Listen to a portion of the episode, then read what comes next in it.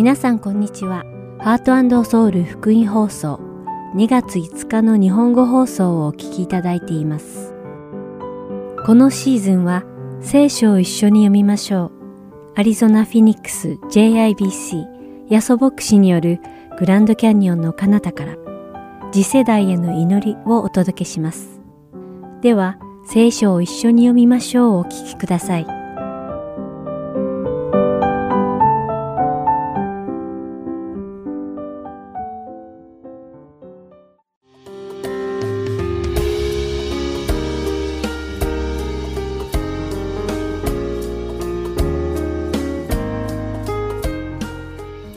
さんこんにちは。聖書を一緒に読みましょうのお時間です。お相手はダイヤモンド優子がお送りします。キリスト教神学の中には、痴漢神学、または痴漢理論と呼ばれる理論があります。痴漢神学は、新約聖書解釈の一つで、旧約時代の先民としてユダヤ人の使命が終わり、教会が霊的なイスラエルになったとするものです。イスラエルがメシア、つまりイエス様を拒んで十字架に釘付けにして殺してしまった後、紀元後70年にイスラエルはついにローマ帝国によって滅亡してしまい、ユダヤ人たちは全世界に散らばって亡くなってしまったようになってしまいました。その一方、キリスト教はどんどん伝わってヨーロッパ全体に広がり、多くの違法人たちがイエス・キリストの福音を受け入れ、神様の子供たちになる祝福を受けたので、神様はイスラエルの人たちをお見捨てになり、代わりに違法人教会を定め、恵みを注がれたと考える人たちが出てきました。そのような考えを抱く人たちに向かって使徒パウロは、ローマ人への手紙11章1節の冗談で、すると神は自分の民を退けてしまわれたのですか？絶対にそんなことはありません。と神様がイスラエルを見捨てられた事実はないと断言しています。そしてさらに、パウロは預言者エリアの話を持ち出します。預言者エリアはイスラエルの人たちが主から離れバールを崇めていたので、もしエリアがイスラエルの人たちの手によって殺されてしまったら、主を崇める者はイスラエルに誰もいなくなる、と神様に訴えました。そんな預言者エリアに神様は、そうではない、とお答えになられました。神様は預言者エリアにバールにひざまずいていない主をあがめる七千人の男子を残しておいた、とおっしゃったのです。これと同じく、イスラエルという国は、この世から消え去ったように見えましたが、その実、神様は救われるイスラエル人たちを残しておられたのです。そして神様は必ず残されたイスラエル人たちを救ってくださるのです。しかし、これはイスラエル人、つまりユダヤ人なら誰でもとにかく救われるということではないのです。言い換えれば、目に見えるイスラエルという国が救われることではないということなのです。エリアの時代に神様から離れ、バールを崇めた者たちは救われませんでしたが、バールに膝をかがめなかった七千人に神様が恵みを注いでくださったように、これからのイスラエルも同じだということなのです。神様の恵みによって信じる人たちだけが救われるのです。神様はアブラハムと約束を結ばれましたが、神様は結ばれた約束を必ず守られるお方です。ですから、アブラハムの子孫を必ず神様は救ってくださいます。アブラハムがユダヤ人だけの父祖ではなく、割礼を受けていないすべての人たちの父祖でもあることは、ローマ人への手紙第4章で学びました。先ほども申し上げましたが、神様は約束を必ずお守りになる方です。イスラエルがローマによって滅亡してから1900年くらい経った1948年に世界中に散らばっていたユダヤ人たちが再び地中海沿岸に集まり、イスラエルという国を再建しました。神様はイスラエルを教会に置き換えたのではなく、イスラエルと違法人たちを一つの体としてお作りになられたのです。これが神様の救いの完成なのです。約束をお守りになられる神様をしっかりと信じましょう。ではお祈りします。愛する天の父なる神様、皆を賛美します。約束を必ずお守りになられる神様を私たちが信じられますように、どうか導いてください。イエス様の皆によってお祈りします。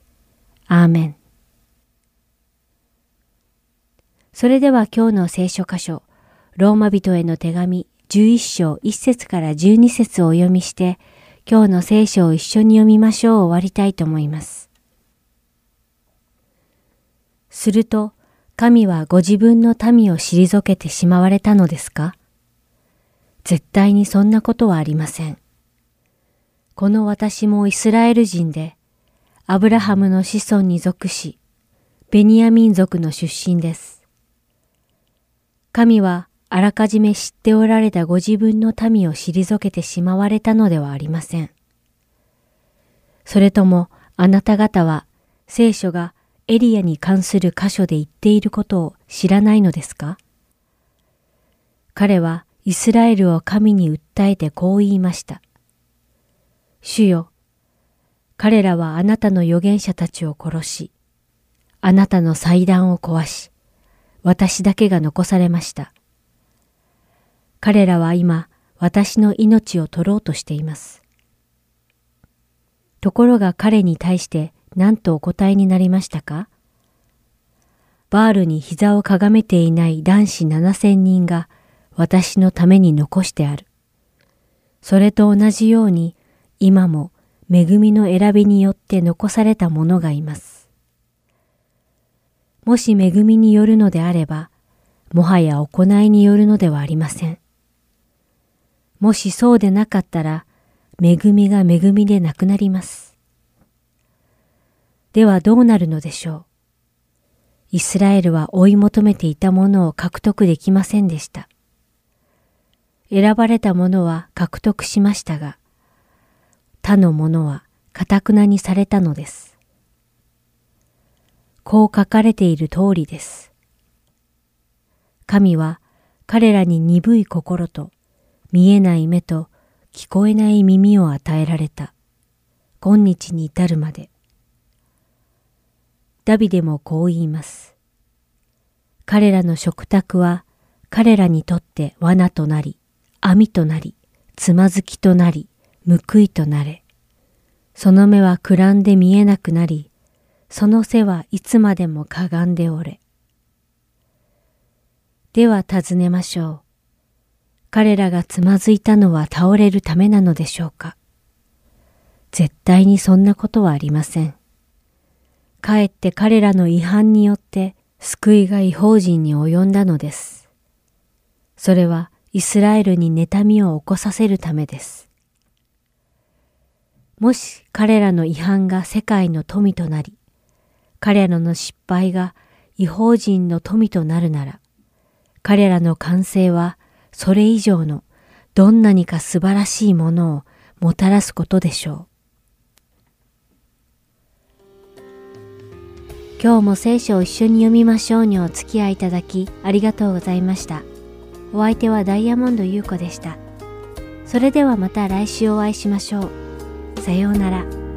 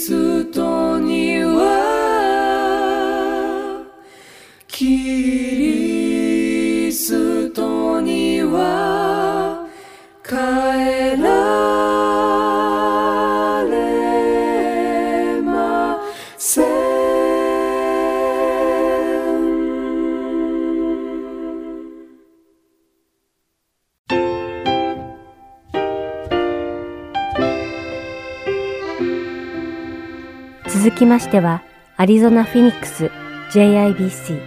ヤソ牧師によるグランドキャニオンの彼方からお聞きください。今日のタイトルは、分かち合う愛です。ヤソ先生のお話を通して、皆様が恵みのひとときを送られることを願います。人の働きの4章をですね、開いておいてください。この教会は一つのですね、テーマがありまして、それはビルド、つまり愛のうち建てられるというのがテーマです。その聖書箇所はですね、えこれ開かなくて結構ですけども、エペソの4の16でございます。今日はですね、人の働きの4章を通して、どのように愛が広がっていくのかというか、愛の使い方というか、愛について共に学んでまいりたいと思います。タイトルは、分かち合う愛ということですね。では聖書を読む前に、もう一度お祈りしてからですね、聖書を読みたいと思います。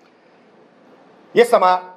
今から私たちは御言葉を読みます。あなたの言葉は生きています。私たちの心の中の思いを見分けることができるとヘブル書に書いています。どうか今日このメッセージを聞く中で、私たちにあなたの語っているそのメッセージを聞かせてください。主を愛します。そうです。あなたの愛こそ私たちの動機です。その愛がどのようにこの私たちの生活の中で生かされるんでしょうか。どうぞ導いてください。イエス様の皆によって祈ります。アメン。では、使徒の働きのですね、4章の32節から読みたいと思います。32節から35節までですね、読みますね。信じた者の群れは、心と思いを一つにして、誰一人その持ち物を自分のものと言わず、すべてを共有にしていた。人たちは、主イエスの復活を非常に力強く証しをし、大きな恵みがそのすべてのものの上にあった。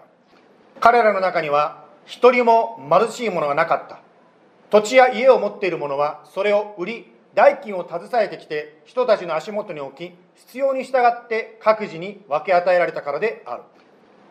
今日はですねこのクリスチャンたちの姿から3つの愛について学んでいきたいと思うんです。1番目のポイントは何かと言いますと愛は分かち合うシェアするということです。これ今4章のところを読みましたけども実はこれはですねイエス様を信じた弟子たちクリスチャンたちが最初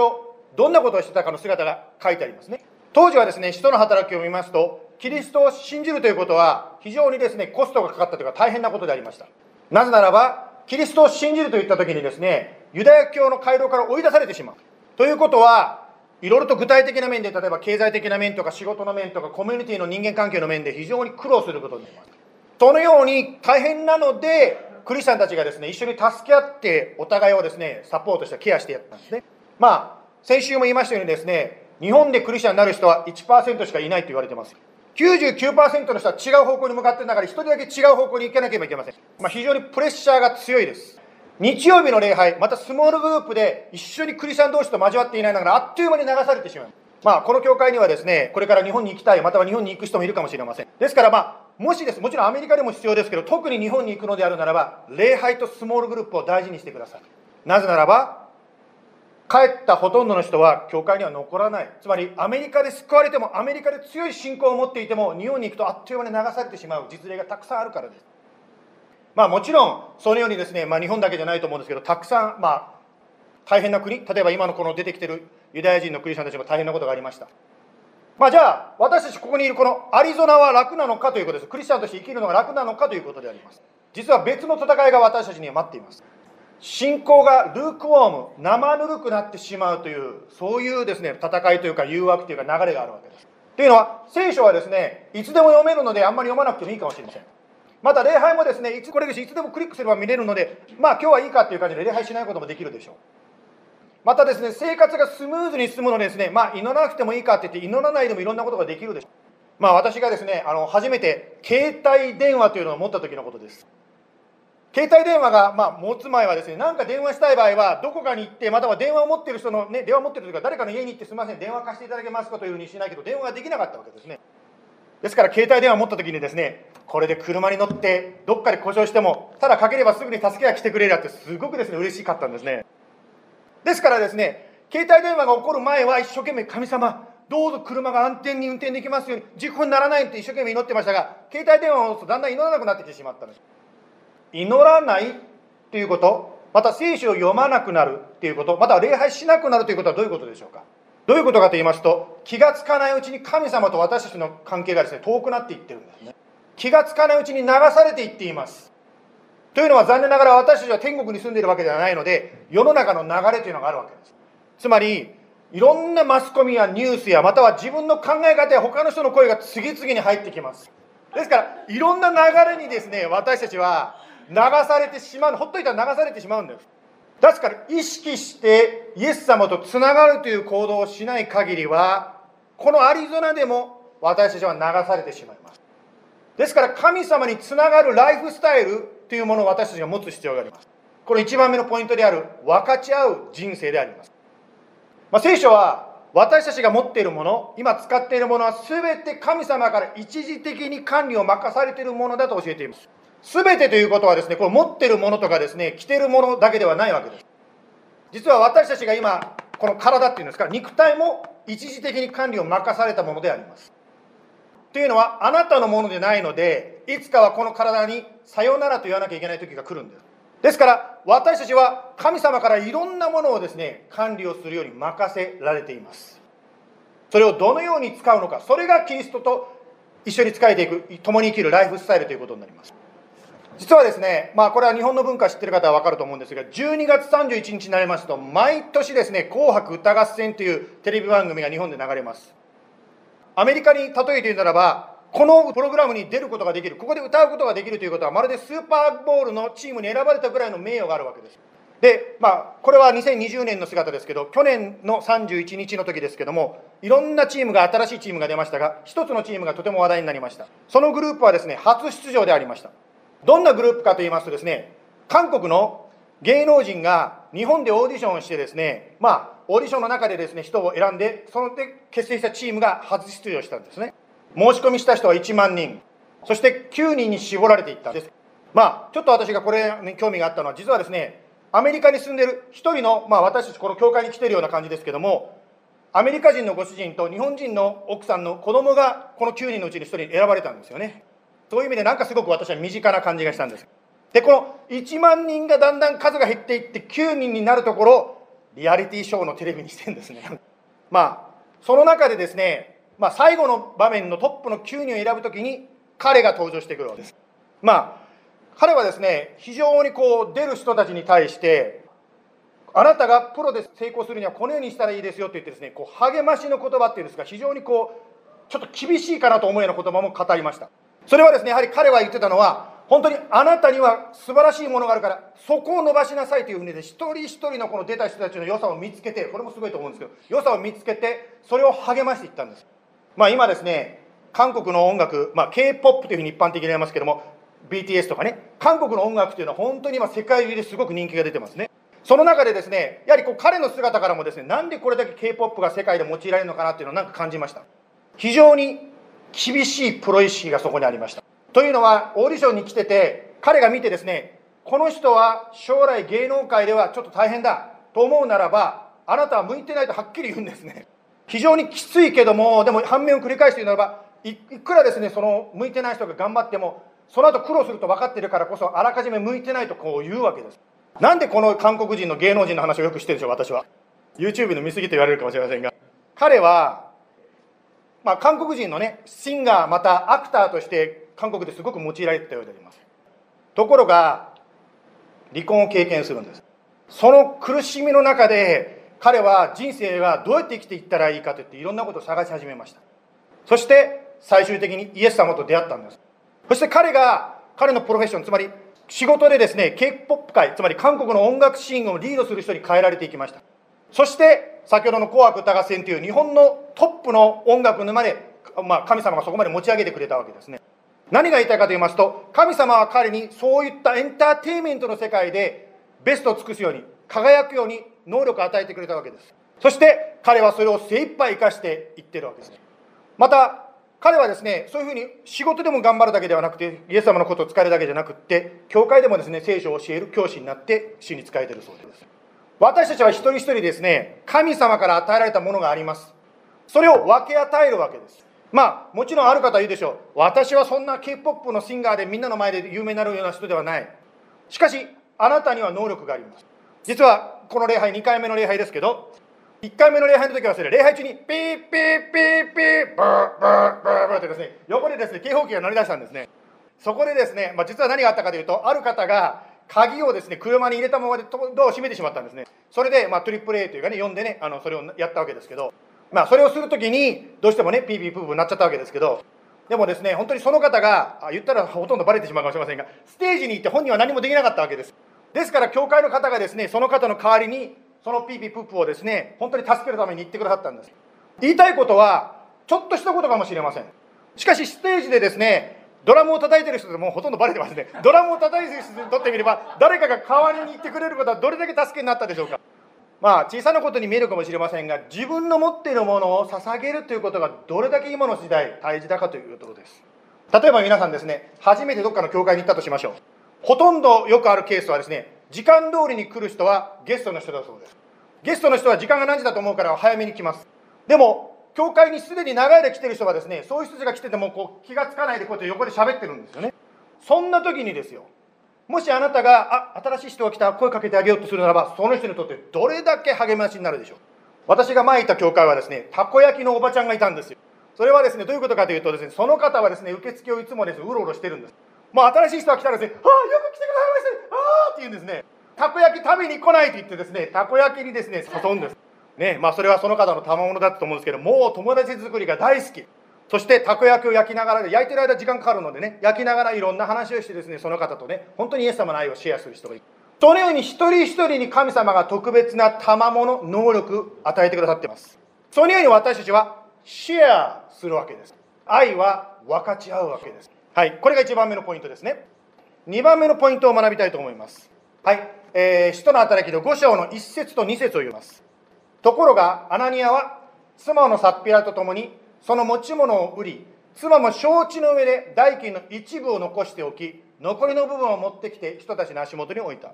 ここでアナニアという人が出てきて、自分の土地を売ったんですけども、売った一部を残しておいて、え全部を持ってきてですね、これが全てですというふうに嘘をついちゃったわけです。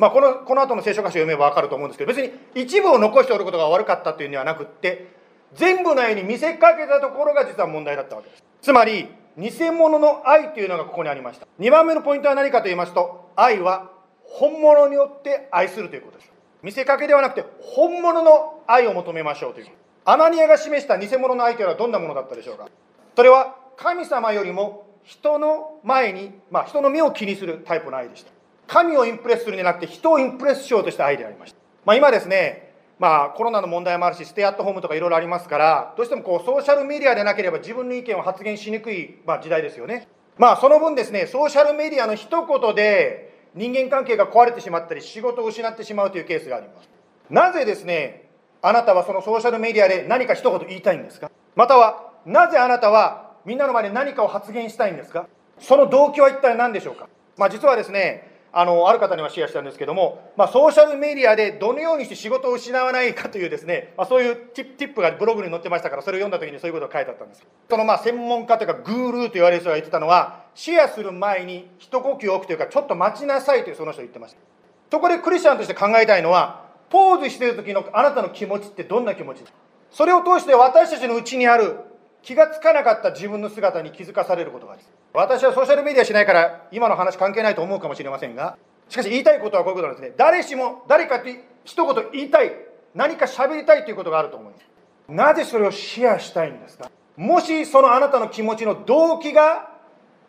自分をよく見せたいとか何かその自分のエゴが入っているならば相手を傷つけたりまたは自分を傷つけることになるかもしれません。みんながいろんなこと言ってる中で自分も何か言わないとですね自分がの存在意義を認めてほしい価値を認めてほしいという思いがもしかしたらそこにあるのかもしれません。つまり何が言いたいかと言いますと自分に対する価値観が感じられないから発言することで何か自分の価値観を確認しようとしてる。まあ仮に発言したとしましょう。そのことで自分はすっきりするかもしれないしかしそのことで誰かが傷ついたりまたはみんながあんまり反応してくれないと逆にまた落ち込んで逆にたくさんの人が、ね、それに答えてくれるとなんかすごくいい感じになります。あんまり反応してくれないと落っこちますつまり何が言いたいかというと私たちの価値というのは本当にそういうことを通してアップンダウンしてしまうわけです。ですから私たちはそのようにですねアップンダウンしていると本当の幸せというのはそこにないということが分かります。周りが何と言うとあなたの価値は変わらないわけですよ。そのままなんですね。そしてそれを認めてくれるイエス様それを確認してくれるイエス様の言葉がとても大事になります。だから全ての人にイエス様は必要なのです。とんどのケース私たちはその周りとかいろんなことで私は、ね、これができるとかあれができるって自分の価値がアップンダウンアップンダウンしてしまいます。私のですねソーシャルメディアを見てる方はですね私の父が亡くなったというニュースをね聞いたと思います。あの階段から落ちてですね、まあ、頭を打ってっていうんですかねその後ですねずっとその後こうなんていうんですか、まあ、特に大きな変化がなくですね病院で寝たままでした。その中でですねお医者さんからですね、まあ、この後こうずっとですか、まあ、アンコンシャスが続いてるんだけどどのようにお父さんの治療をしていきますか話しましょうと言われたんですね。そう言われた時にすぐまたですねお医者さんからですね母に電話がかかってきました。あっという間にですね父は母が病院に着く前に亡くなりました。あまりの速さにですねだから誰も父の最後を見とることができませんでまあ後でですね家族でこう話したんですけどお父さんらしいなってこう言ってました。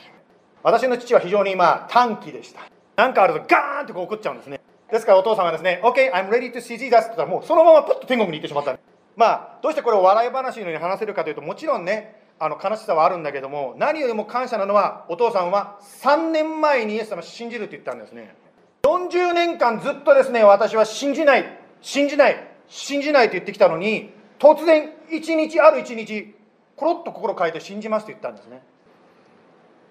お父さんはですねまあこれ葬儀にもねちょっと私録音だけ流させていただいたんですけど葬儀でも言ったんですけども私が洗礼受けるバプテスマを受けるって時めちゃくちゃ怒りました。私がお父さんにですね私はクリスチャンになります。洗礼受けます。バプテスマ受けますって言ったらもうお前は息子じゃないと言ったんですね。そんなにキリストを嫌っていた父がですよ。一日突然信じますと言ったんですね。それがあってまあ最終的に3年後にだから3年間ですね、まあ、ある意味で心の準備をさせてもらったっていうんですかその後お父お父さんはがんになって病気になっちゃったんですけどそれを3年間準備して突然プッと天国に行ってしまいました。父の葬儀でですね、まあ、お父さんがこんな人だったということの話を聞きました。病気にかかる前父はですね家に修理の人が来て家の修理をしてくれたそうです、まあ、当然日本ですから99%クリスチャンじゃないので、まあ、リペアマンの人は仏教徒ブディストだったわけですね。その修理工の人がですね修理する人が作業する人がですね私の父を見た時にこう言ったそうです。この人は仏さんのようですって言ったんですね。どういうことかというととってもあの短気なお父さんがイエス様を信じて非常に優しい人に変わったっていうことなんです。そして、まあ、3年間、まあ、命をね伸ばしていただいて亡くなりました。で亡くなったという連絡をですねもらった時にちょうど私はアメリカでですねラジオを聴いていたんです。それはクリスチャンのまあ3秒24時間流すラジオ局なんですその中でですねパローというスズメという名前のですね音楽が流れましたはいちょっとバイさんにこのあの歌詞を読んでいただいていいですか The sparrow's not worried about tomorrow or the troubles to come. The lily's not thinking about the season, the drought, or the flood. So why should I be? Because you take good care of me. Yes, you take good care of me. はい、これはイエス様の例え話をね、そのまま歌にしたということを皆さんもわかると思うんです。スズメやまた野のゆりに神様が着飾ってくれるように、神様私たちのことをケアしてくれるよということを歌にした歌であります。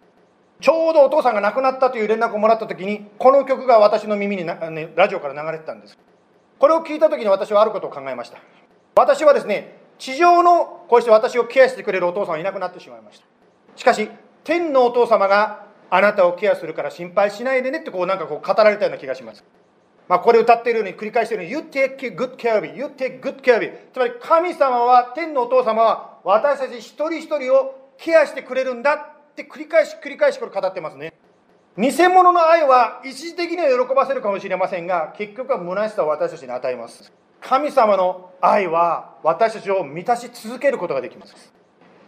ここでね、正直に言いますとですね、牧師さんなんだから、お父さんが亡くなっても天国に行ったハレリアって言ってるはずでしょと思うかもしれませんけど、現実はやっぱり悲しさが正直あります。やはりですね、感情的に、なんて夜中に突然目が覚ましたりしてですね、やっぱり悲しくなることもあります。しかし、今私が何をしているかと言いますと、ちょっと具体的になるかもしれませんが、私はですね、このクリスチャンの賛美のラジオを24時間今かけっぱなしにしてるんですね。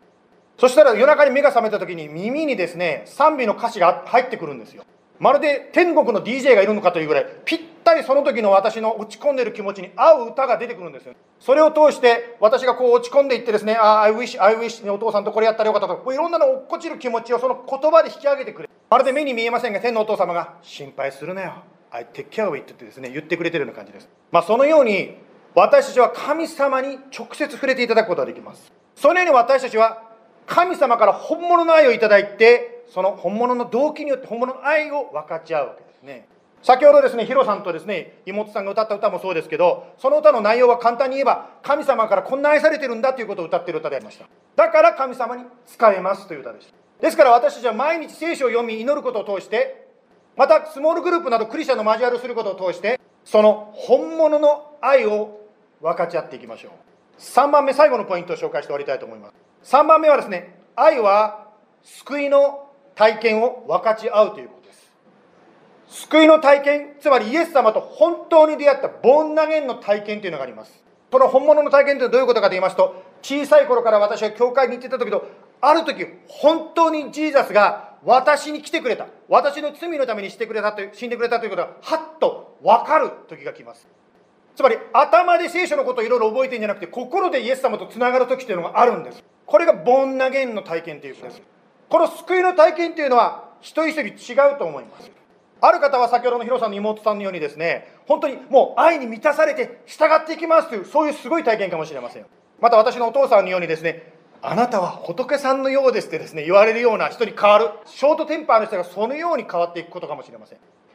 または他の人から見てあんまりあなた変わってないねってこう言われるような体験かもしれません。私もですね実はクリスチャンになった時ですねそんなに劇的な体験というのは実は正直言ってなかったんですけどまあ別にですね当時はまだ私も若かったのです、ね、女の子にモテたいと思ったんですけどクリスチャンになったからといって急に女の子から人気が出たわけではなかったんですね。しかしそんな大きな変化はなかったかもしれないけども確実にイエス様は私に触れてくださったんだなということを今過去を振り返った時に改めて思います。私たちのその救いの体験談っていうのはあなた一人一人私たち一人一人が持っている最高のメッセージなんですね。なぜならばそれは事実だからです。いくら神様を知らない相手がですねそんなの嘘だと言っても否定できません。相手がいくらですねその話はですね嘘だと言っても本当にあなたに起こったという事実はちっとも変わらないわけ。ですしかしどんなに相手が否定しようと今の時代に起こったことなので少しこう何て言うんですか相手も共感する部分もあるのではないでしょうか。というのはクリスチャンになろうがならないが関係なく私たちはみんな同じ世の中に住んでいます。同じ悩みを持っているからなんです。その中であなたはイエス様と出会って人生変えられたわけです。証というのはまるで最初先にですねここに美味しいラーメンレストランがあるよっていうのを見つけて他の人に教えるようなものである。それと同じように私はイエス様と出会ってこんな素晴らしいことがあるよ。聞いてくれると言って他の人にシェアする。これが救いの証であります。はい。今日はですね実は愛さんに頼んでですね愛さんがどのようにしてイエス様と出会ったのか2分間で喋ってもらうようにですね宿題を出しましたはい。じゃあ愛さん2分であのシェアねよろしくお願いいたします。はい頑張ります。はいえー皆さんこんにちは、えーご紹介に預かりました網代愛です、えー私が、えー車のロックを鍵を中に入れてロックアウトしてしまったものです、えーまあ、少しあの救いの証をシェアさせてください。私がイエス様に救われたのは2007年6月のことでした。その時の私は学生としてアメリカのこのアリゾナ州にいました。それまでの私は自分の好き勝手さで周りの人たちや自分自身も苦しめているような状態でした。2005年にアリゾナに来て数ヶ月経った頃え学校で出会った人に連れられて初めて教会に来ました。えそこで出会った人たちは親切でイエス様を熱心に愛していましたがその姿は当時の私にはまるで異世界のようでした。でお世話になったにもかかわらず1年で教会通いをやめてしまいました。その後いまだ自分勝手な道を歩みながら次第に身体的にも精神的にも経済的にも追い詰められていきました。しかしそんな罪人の私にも神様憐れみの手を差し伸べてくださいました。当時アルバイトをしていたお店のオーナーさんに紹介された韓国人宣教師を通して JIBC に導かれました。日本語のキリスト教会がアメリカにあることに驚きながらも礼拝に出席しました。その礼拝を通して神様の平安を感じメッセージされていたルカの福音書15章の宝刀息子の話で私はこのような父のもとに帰りたいと感じました。そして自分の今の状況から助かりたいがために利己的な理由で主の救いを受け入れた私ですがそれでもイエス様は御言葉を通して兄弟姉妹の祈りを通してまた出来事を通して私にご自身を示され私で死を変えてくださり今に至ります。その礼拝の時に語られたメッセージの中の御言葉をシェアしますこうして彼は立ち上がって自分の父のもとに行ったところがまだ家までは遠かったのに父親は彼を見つけかわいそうに思い走り寄って彼を抱き口づけしたルカの福音書15章の20節ありがとうございますありがとうございました。聖書はですね、こう書いてますね。ルカの12章の8節そこであなた方に言います。誰でも私を人の前で認める者は、人の子もまたその人を天で、天使たちの前で認めます。つまり、私はイエス様を信じます。示す、人前で認めるとき、つまり人前で告白するということがとても大事であります。今、愛さんがね、あの話してくださったように、そのために何を信じるかと言いますと、一つ、自分に罪がある。私は罪人だということを認めるということです。そして2番目、その罪のためにイエス・キリストが十字架にかかって死んだことを認めるということです。あなたもボンラゲンする。あなたもイエス様と本当に出会うことができます。今日この話を聞きながら、イエス様信じたい。イエス様、私を救ってくださいと思う方は、今私が祈りますから一緒についてきてください。イエス様、私は罪人であることを認めます。私の罪のために十字架にかかって死んでくださったことを信じます。あなたがどうぞ私を救いください。どうぞ私を導いてください。あなたについていきます。イエス様の名前によって祈ります。このように私たちがイエス様のことを信じると告白するとき、決断するとき、それがとても大事であります。私の父はですね、あの、まあ、葬儀は教会で行いました。その時ですね、普段来る人の倍の人たちがですね、実は父の死を通して、ゴスペル、今のその福音を聞くことができたんですね。イエスとイエス様に答えるならば、その時がその救いの時になるわけです。私の家内の、まあ、生みの母のメモリアルあサービスのことを思い出します。お母さんが亡くなったその葬儀の時ですね、葬儀の時に牧師先生がですね、イエス様信じたい方、どうぞ今、まあ、立ってくださいというかですね、そのことを示してくださいと言ったんですね。なんと3人の方がフェネラルでイエス様信じるとその時告白したんですね。まあ、バイのお母さんはですね、生きてる間、その人たちが救われるためにずっと祈ってきたと思います。残念ながら生きてる間は、その3人の人が救われる祈りの答えは見ませんでした。しかし、お母さんのその死を通して、命を通して、3人の命が天国に流し記されたわけですね。ですから皆さんの中でまだ家族で救われてない方いるならば、諦めないでください。祈り続けてください。必ずイエス様は、あなたのその叫び、その祈りに応えてくださいます。ですから今日は3つのポイントで学んでまいりました。愛は分かち合います。愛は本物の動機で分かち合います。3番目愛は救いの体験を分かち合います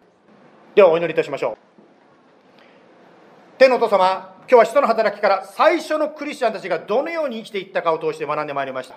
彼らはお互いにシェアする分かち合いながら生きてまいりました。アナニアとサッピラのように失敗もありましたがしかしまた立ち上がってイエス様に仕えていきました。彼らのそのライフスタイルその生き様は今に至るまでずっと続けてられています。どうぞ神様私たち一人一人をどうぞ導いてください。今日この話を聞いている方の中でもしまだイエス様の愛をはっきりと自分のものにしてない方がいるならばどうぞ今週聖書を読んだりメッセージを聞いたり賛美聞いたりする中でそのイエス様の愛を自分のものとすることができますように。またもし今寂しさを感じている方落ち込んでいる方がいるならばどうぞ神様共にいてください。そしてどうぞ私が個人的にやっているように賛美を常に取り入れることを通して交わりに積極的に参加することを通して聖書を読むことを通してあなたとのその交わりあなたの励ましをいただかせてください。イエス様の祝福を今日この一人一人の上にご家族の上にまたオンラインの方の上に祈ります。イエス様の名前によって祈ります。アーメン。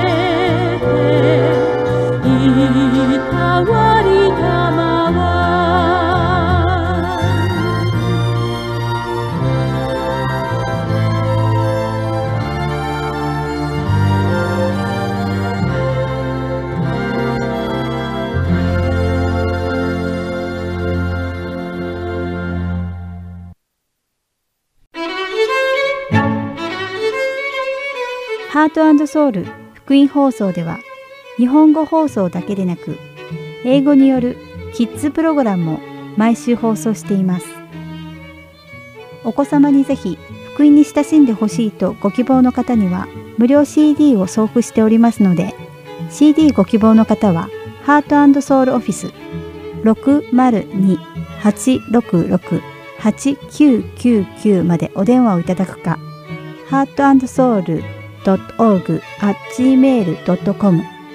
heartandseoul.org.gmail.com までメールにてお知らせください。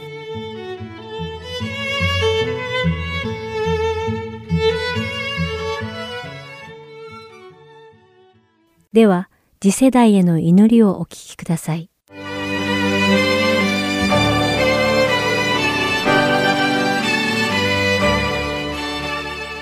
皆さんこんにちは。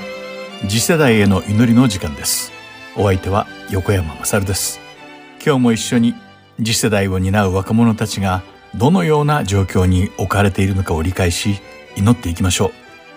さて今回は私たちを癒してくださる主であるエホバ・ラファを称賛することから始めましょう。詩編第174編3節には主は心の打ち砕かれたものを癒し、彼らの傷を包むと書かれています。ここで癒しと訳されたヘブル語のラファには、治癒する、治癒させる、修復する、回復する、完治するなどの意味があります。さらにこの言葉には、回復の過程、または個人の健康を完全に回復させるという意味を含み、多くの場合、聖書の契約による祝福を示唆しています。またこの聖句の心の打ち砕かれたと訳されたヘブル語は、レブで内なる人、心、思考、記憶、意志、または感情や情熱や欲望や決心などの宿る場所という意味があります。私たちは私たちの心、魂、精神、そして体を神聖で完全な状態に癒してくださる素晴らしい主に仕えています。今日の聖書朗読の箇所は、詩編第103編の1から5節です。読んでみましょう。我が魂よ、主を褒めたたえよ。私のうちにあるすべてのものよ。聖なる皆を褒めたたえよ。我が魂よ、主を褒めたたえよ。主の良くしてくださったことを何一つ忘れるな。主はあなたのすべての咎を許し、あなたのすべての病を癒し、あなたの命を穴からあがない。あなたに恵みと憐れみとの冠をかぶらせ、あなたの一生を良いもので満たされる。あなたの若さはわしのように新しくなる。と書かれています。一緒に癒し主である主を賛美して祈りましょう。天のお父様、私たちは心のすべて、命のすべて、そして情熱のすべてを込めてあなたを賛美します。あなたが私たちにしてくださった思いやりに満ちた奇跡を私たちはどうして忘れることができるでしょうかあなたは奇跡の神。私たちの愛する贖い主であられます。あなたは死から私たちを救い出すために深い穴の奥底まで来てくださいました。あなたは絶え間ない愛と思いやりを私たちに与えてくださいます。主よ、私たちの魂が植え替き、衰えたとき、あなたは良いものや美しいもので私たちを満たし、あなたの完全な命で私たちを生き返らせてくださいます。私たちはあなたの偉大な道からと美しい神聖さに恐れ入り、立ち尽くすばかりです。アーメン。ルカの福音書第6章27節から28節には、しかし、今聞いているあなた方に、私はこう言います。あなたの敵を愛しなさい。あなたを憎む者に善を行いなさい。あなたを呪う者を祝福しなさい。あなたを侮辱する者のために祈りなさい。と書かれています。この御言葉を聞いたとき、一体誰があなたの心に浮かんできたのでしょうか？私たちも救い主の足跡をたどって私たちに悪をなした人々を許し、祝福する道を選ぶことができるのでしょうか神であられる主は、許しがもたらす癒しと自由を私たちに知ってほしいと願っておられるのです。祈りましょう。天のお父様、あなたは御言葉を通して許す生き方を教えてくださいました。私たちはあなたの御言葉に従って呪いの言葉や偽証、中傷、憎しみ、裏切りなどで私たちを傷つけたすべての人を許すことを選びます。今、私たちはそのような人々を許し、祝福します。私たちが彼らに望んでいたすべての罰と裁きから私たちの心を解放します。父なる神様、どうか私たちの心を癒し、あなたの真理によって私たちを性別してください。アーメン。ヘブルビデの手紙の第13章の15節には、ですから私たちはキリストを通して賛美の生贄、すなわち皆を称える唇の果実を神に絶えず捧げようではありませんか。とあります。賛美の生贄とは一体何でしょう？豊かな祝福を受けている時に神を称えるのは簡単です。しかし、嵐の中で苦しみもがいている時に主を賛美するためには、個人的な犠牲と強い意志による行動が必要なのです。これは私にとってとても大切な心に響く言葉となりました。私が読んだある女性の経験を思い出させるからです。その経験はとても辛く、また素晴らしいものだったので、その話は私の心に深く残りました。それはこういう話でした。2007年のある日、その人の最愛の息子が突然眠っている間に亡くなってしまったのです。彼女は悲しみと信じられない思いに打ちひしがれていたのですが、その時、主の尽きることのない愛と永遠の命の聖なる啓示が、まばゆい光となって彼女の魂を押し包み、満たし、溢れ出し始めたというのです。彼女はひざまずき、最愛の息子を突然失ってしまった言葉では到底言い表せないほどの深い苦しみの中で、賛美の生贄を主に捧げようと思ったのです。主のまばゆい栄光に満ちた五輪罪を経験したとき、彼女自身の犠牲を必要とする愛の生贄を主に捧げたいと思ったのです。そして彼女は主に賛美を捧げました。この経験は彼女の人生を永遠に変えた決定的な瞬間となり、一生忘れることのできない日になりました。兄弟姉妹の皆さん、たとえどんな状況に置かれようとも、主の絶対的な善と裏切ることのない愛を信じて、主に賛美の生贄を捧げようではありませんか。ぜひそうする選択をしましょう。では祈りましょう。天のお父様、私たちに完全な愛を示してくださってありがとうございます。私たちはあなたに賛美の生贄を捧げたいのです。あなたの聖なる皆を祝福し褒めたたえます。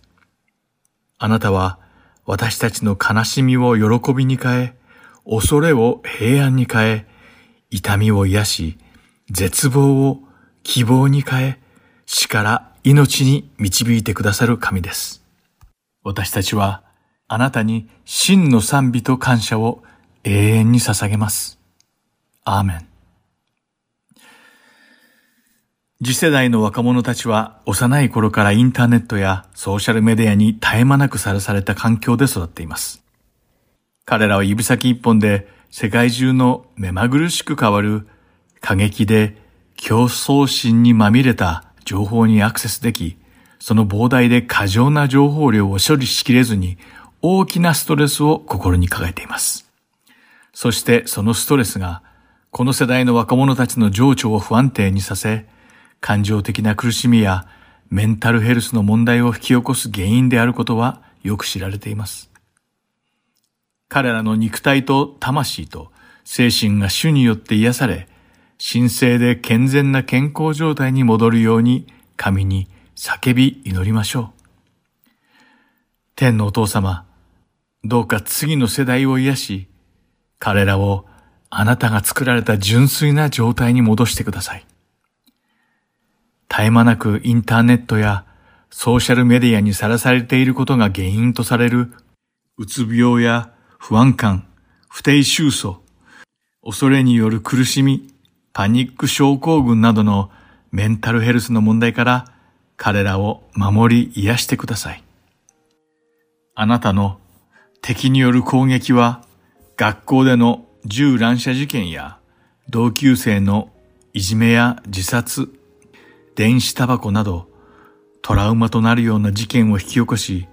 今の世代の若者たちの心に深い傷を与えています。どうかあなたの聖なる御手を伸ばして、彼らに触れて、彼らの心と体の傷を癒してください。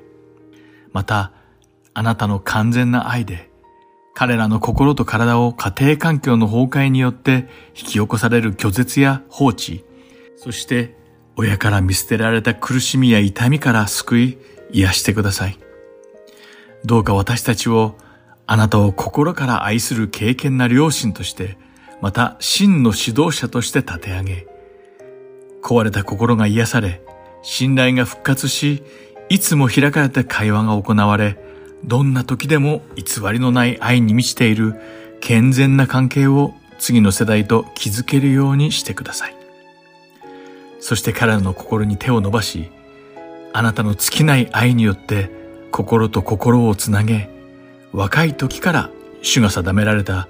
彼らの本当の姿である健全な自己意識を育み、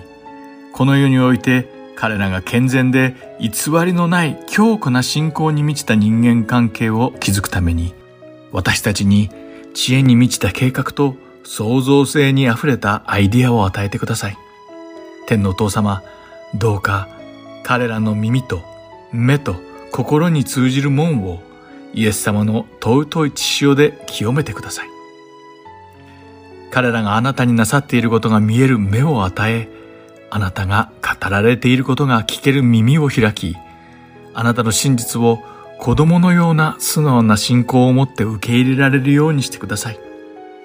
主よ、どうかあなたの真の命と光り輝く健康を彼らの存在の核となる部分に分け与え注いでください。そしてあなたの道からで彼らの内なる人を強め、生きることを選べるように彼らに霊の激動を与えてください。イエス・キリストの力強い皆によって祈ります。アーメン。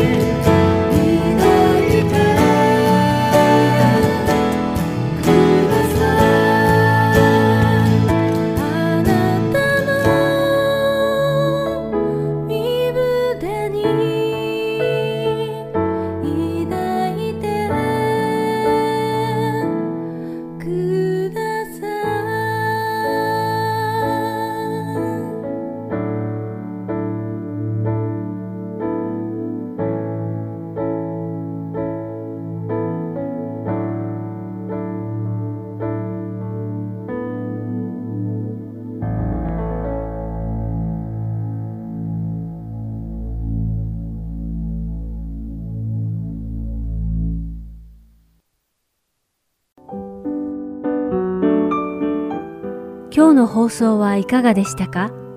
最後までお付き合いくださりありがとうございました。また来週お会いしましょう。